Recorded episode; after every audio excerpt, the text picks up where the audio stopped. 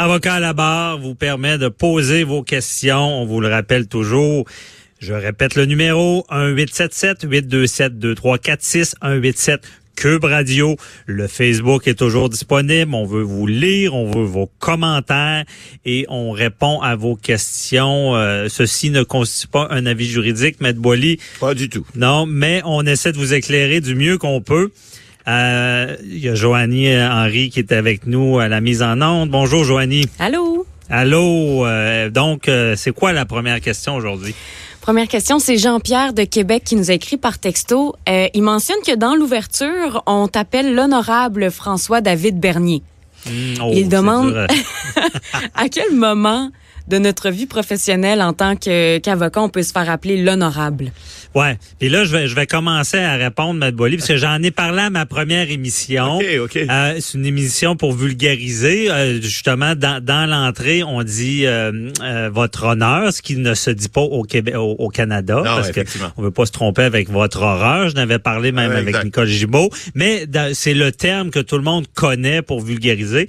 Et euh, l'honorable, c'est ça. Ben, théoriquement, si c'était pas une émission, je n'ai pas le droit à ce Ben, titre. écoutez, à l'instar de Patrick Huard, je vous dirais, dans la série Les Honorables, hein, vous êtes effectivement... Ah, il a pas plus le droit, lui. Ben non, euh, mais, a- non, mais c'est, vous, a- vous avez une émission, c'est un personnage, donc à l'entrée de l'émission, comme Patrick Huard, euh, où on, on voit un comédien qui joue le rôle d'un honorable, puis qui se fait appeler honorable alors qu'il l'est pas du tout, ça le rend pas déshonorable, c'est comme vous. Là. Mais dans, les, la, dans la définition, je suis quand même honorable. Oui, ben c'est-à-dire que vous êtes quelqu'un d'honorable, mais vous n'avez pas le titre Titre, d'honorable. Alors, pourquoi?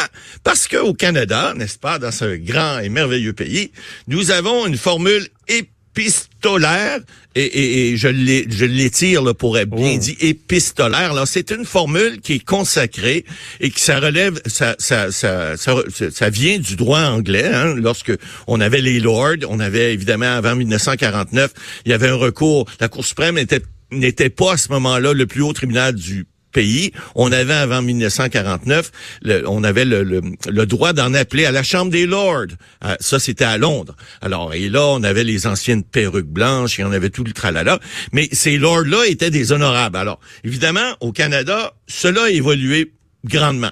Malgré toute l'honorabilité de votre profession de maître Bernier et moi-même, nous ne sommes pas des honorables au sens de la loi nous-mêmes. Nous sommes Et- des maîtres. nous sommes des maîtres, nous sommes passés maîtres en n'étant pas honorables, mais il reste que l'honorabilité de quelqu'un est prévue dans la formule épistolaire canadienne, et ça, ça comprend beaucoup de personnes. Bon, ça comprend d'abord qui? Les juges. Les juges des cours fédérales, alors Cour supérieure, Cour fédérale, Cour canadienne de l'impôt, euh, Cour d'appel, euh, Cour suprême, évidemment. Et là, il faut distinguer entre honorable et très honorable, parce que vous pouvez être plus qu'honorable dans vie. Mais imaginez. Il y a les très hon- Il y a honorables. des très honorables. Il n'y en a pas à tonnes de ça. Il y a les, les premiers ministres du Canada, ils sont très honorables. Le très Ah. honorable Justin Trudeau, il est très honorable. Et le juge en chef de la Cour suprême du Canada, il est très honorable. Pourquoi? Parce qu'ils sont encore plus honorables que les honorables. Donc, ils sont très honorables. Oh. Et ils le demeurent à vie. Alors, les anciens premiers ministres, même Kim Campbell, qui a eu une job d'été en 92, Elle est très elle est très honorable à vie. Pourquoi? Parce qu'il faut comprendre qu'elle est membre du conseil privé. Le conseil privé, c'est évidemment avec le ra- rapatriement de la Constitution en 82, le, le conseil privé est canadien maintenant, mais avant le conseil privé, c'était le conseil qui conseillait qui? La chef du Canada, qui était à l'époque la reine d'Angleterre, qu'il est encore aujourd'hui, mais de façon seulement symbolique. À l'époque, c'était juridique, avant 82, avant le rapatriement. Et donc, ces gens-là le demeurent tant qu'ils sont membres du conseil privé. Donc, s'ils ont été, excusez, s'ils ont été membres du conseil privé, même s'ils ne sont plus premier ministre, comme Kim Campbell, et, d'autres, euh, Monsieur Chrétien, par exemple, et Paul Martin, et tous les autres qui, ont, pu pré- précéder, demeurent des très honorables. Les ministres, au fédéral, c'est la même chose. Lorsqu'ils sont membres du conseil privé, puis là, je vais faire une distinction, parce qu'il y en a qui sont honorables, ils sont pas très honorables, c'est malheureux pour eux, mais ils sont honorables. Et lorsqu'ils sont membres, évidemment, lorsqu'ils sont ministres, ils sont membres du conseil privé. Lorsqu'ils ne sont plus euh, ministres, même s'ils sont- ils ont perdu à l'élection, ils demeurent des honorables. Ben, un député est honorable. Ouais, ben c'est-à-dire un instant. Un député, euh, euh, un député maintenant, un député fédéral n'est pas honorable s'il n'est pas été membre du conseil privé, c'est-à-dire il, il est honorable, il ne demeure pas s'il n'est plus député. Alors Ah. ça, c'est la distinction qui a été faite. Il y a une autre distinction également qui a été faite en Cour du Québec. Euh, il y a plusieurs années, les juges de, de la Cour du Québec n'étaient pas des honorables. Ils le sont devenus depuis une douzaine d'années. Et là, maintenant, on reconnaît que tous les juges des tribunaux provinciaux sont également honorables jusqu'à la, la fin de leur, euh, de leur mandat, généralement jusqu'à 75 ans. Donc, malheureusement pour vous, Maître Bernier, vous êtes honorable à votre émission puisqu'il s'agit d'un titre qu'on vous donne à l'instar de Patrick Huard, mais c'est la seule honorabilité que vous avez en droit puisque vous demeurez C'est pas malgré un titre. tout un maître. C'est pas un titre, mais là, j'ai pas la définition. Mais euh, si on va dans le dictionnaire, honorable, je pense que ça veut dire d'être d'être correct. Effectivement, vous êtes honorable dans le sens du dictionnaire, Ouais. mais pas au sens épistolaire. C'est bon. Droit Eh canadien. ben, tant qu'à y être, Matt Boily, là, maître, ça vient de où? Savez-vous? Ben oui, maître. Ben en fait, c'est c'est l'expression maître vient de la maîtrise, hein, Mhm. parce que lorsqu'on fait un cours de droit, on doit faire aussi ce qu'on appelle l'école du barreau. L'école du barreau est Ouais. reconnue comme étant Maîtrise. une maîtrise. c'est pas ça la réponse. Non, mais, la, mais, allez-y parce que la vraie réponse c'est pas ça, c'est que on, on l'a dans la loi du barreau et, et, et- et c'est spécifiquement aux avocats qui sont reconnus comme maîtres. Alors évidemment, quelqu'un qui a une maîtrise à l'université pourrait se faire euh, appeler aussi maître, mais c'est pas le même sens.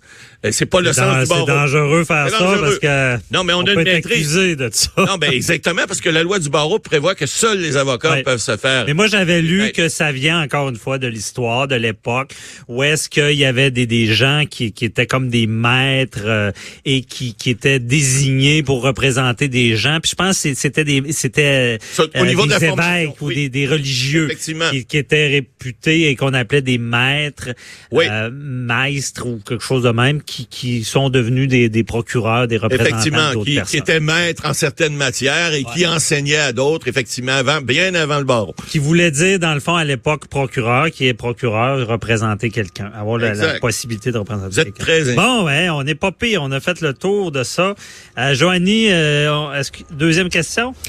On a André de Saint-Georges-de-Beauce qui demande, en fait, euh, sa question concerne la nouvelle charte des voyageurs. Euh, il dit que la semaine dernière, il a dû passer cinq heures à Ottawa euh, pour un vol sur Miami parce que l'avion avait été arrêté dans un aéroport à cause de la température. Qu'est-ce qu'il aurait dû faire exactement pour obtenir sa réclamation? Ouais, le cher André, d'abord, euh, malheureusement pour lui, la charte est rentrée en vigueur juste lundi. Ah. Alors, c'est plate pour lui. Mais qu'est-ce qu'il aurait pu faire s'il avait eu son retard? Bon, première des choses, faut comprendre. Il y a une distinction dans cette charte-là avec ce qui se passe en Europe puis ailleurs.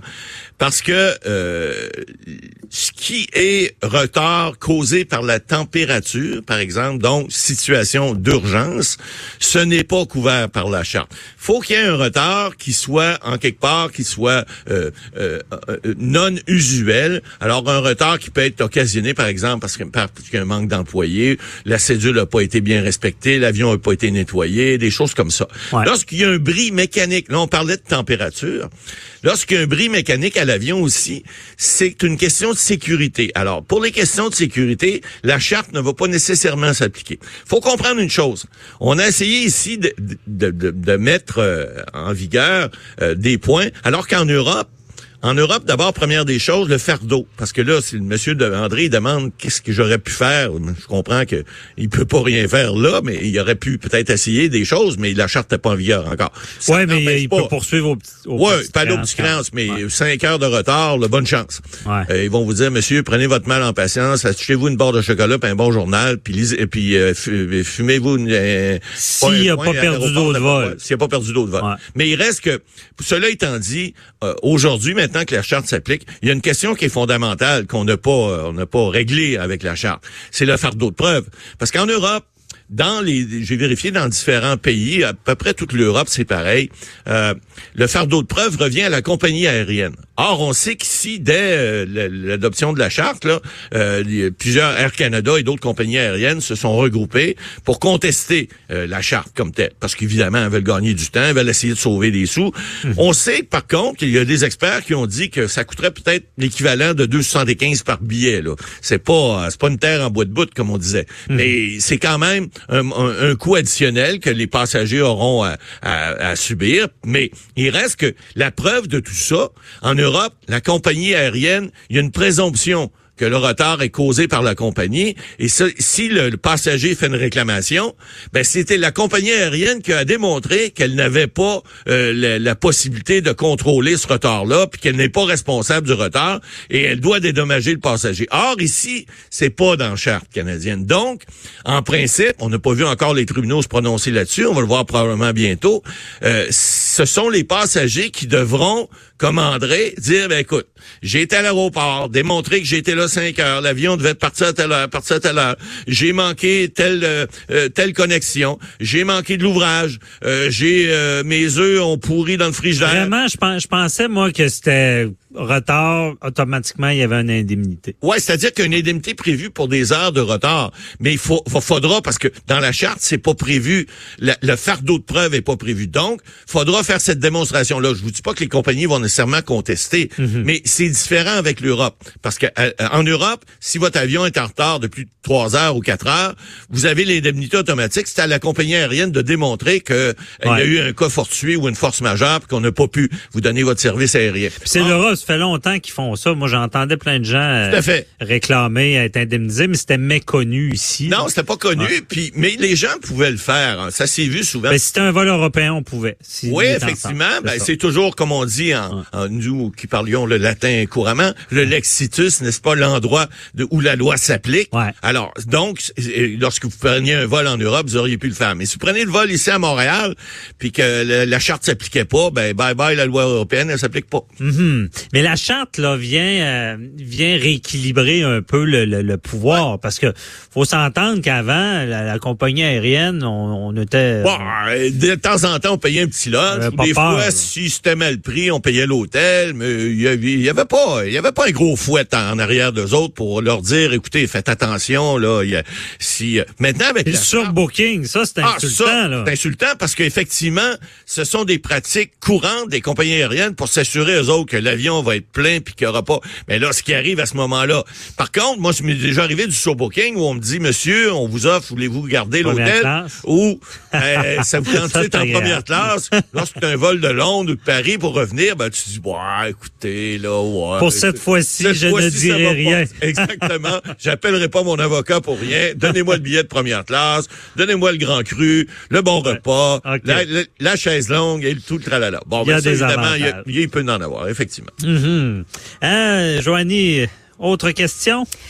Euh, on a Kylian qui nous a écrit au studio à commercial cube.radio. Kylian qui dit qu'elle est employée euh, pour l'été dans une piscine municipale à Montréal. Il y a eu un incident la semaine dernière. Il y a un jeune qui aurait pu se noyer. donc, euh, ça s'est bien terminé, mais ça aurait pu être dangereux.